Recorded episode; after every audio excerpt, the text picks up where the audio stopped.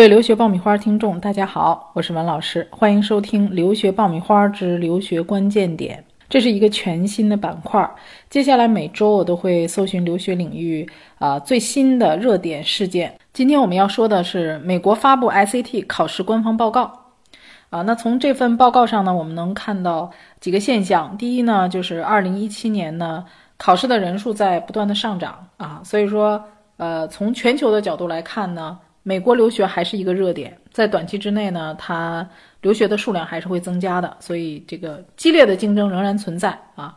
第二个呢，我们看到这个数字是分数在一千四到一千六，已经是前百分之七了。那我其实是特别想帮大家解读一下 SAT 到底怎么看啊，因为我们经常听到家长说，哎，谁谁家的孩子考了一千五百分以上啊，哎呀，另外一个孩子吧，才考了一千四百分。那是不是像大家想的这样，就是一千五百分是满天飞的一个分数啊，一千四百分就不是很理想的分数呢？啊，那么我想跟大家讲的啊，你们在看 SAT 分数的时候呢，你要看几项啊数字。第一呢，当然就是 SAT 的总分，这是大家经常看的。那么 SAT 的总分呢，最低分是四百分，最高分是一千六百分。我们在看这个分数的同时，我们要看后面有一个百分比啊，这个百分比非常的重要。比如说，你看一千五百分，它后面的百分比啊，很多是百分之九十九。那什么意思呢？就是说，你这个分数在同批次的考试当中，你已经战胜了百分之九十九的人。当然，如果你是一千五百五的话，你可能看那个后面数字是九十九加，就是说你的这个排名可能是九十九点五、九十九点六，也就是说一百个人里面，你已经比那九十九个人更多啊，你是最顶尖的那一批了。所以大家能看到，SAT 的这个一千五百分已经是相当牛的一个分数了。那么一千四百分呢？我们看，呃，它基本上是在一个百分之九十四左右的这个百分比，也就是说一百个人里面啊。你已经战胜了九十四个人了，所以说一千四百分，我们认为已经是一个高手了。如果你是一千五百分，其实你已经是高手中的高手了，啊，所以我们经常能看到很多家长就是特别折磨孩子，觉得考不到一千五百分，你这就不是一个合格的分数，啊，然后他也折磨自己。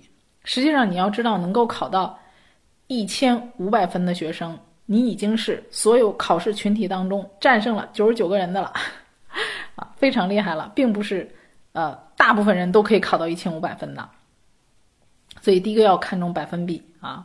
那么第二个想跟大家讲的呢，就是说一定要看重你的单项成绩啊。很多人就看总分不注意单项，那么单项呢，数学还有这个呃语文这部分，那也有一些学生家长经常说，哎呀，中国学生数学都很好的，那数学考的都是满分嘛？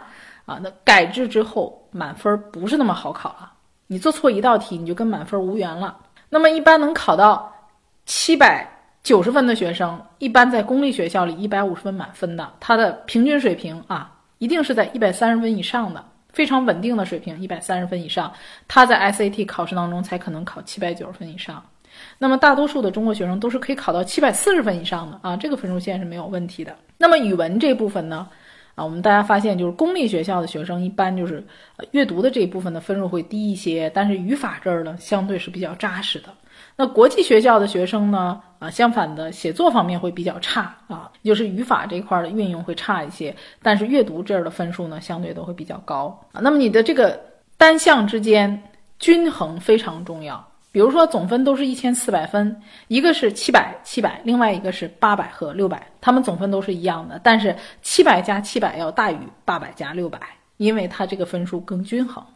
呃，招生官更愿意看到成绩均衡的这个分数啊。另外可以看到什么呢？就是你的这个呃申请的专业，比如说是理工科的专业，他更希望你的数学考得高一点。如果你申请的是人文类的专业，他学校会更看重你的语文分数一些。所以大家在看的时候还要看一下单项成绩。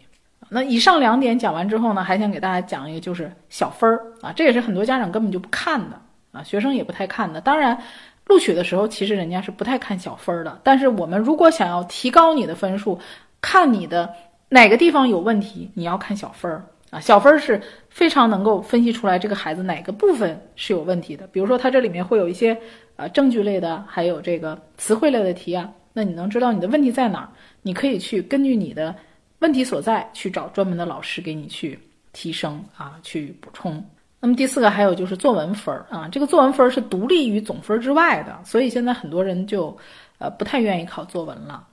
啊，那么也有一些学校呢，就是公开的时候，我们就可以不要作文分儿啊。所以大家在选择的时候呢，可以根据你这个学校的要求来选择你是不是要考这个作文。比如说你考艺术类的学生，你是可以啊，在报 SAT 的时候选择不带 essay 的这个考试的。那如果你是文科类的学生，那呃选人文类的科目呢，最好还是选上分析性写作啊。当然，这个写作的学习对于孩子明辨是非啊。考虑问题、辩证的考虑问题是非常有帮助的，对你未来的本科学习也是很有帮助的。所以大家可以根据你的需求去选择是否考这个作文。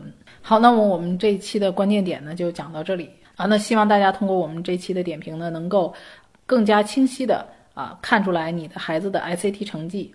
到底问题在哪儿啊？是一个什么水平线？能够更加理性的看待你的成绩，同时呢，能够找到你问题所在，尽可能在短时间之内呢，有针对性的去做相应的提高啊！希望大家都能考到一个理想的 SAT 成绩。好，我们这期节目呢就讲到这里，我们下期再会。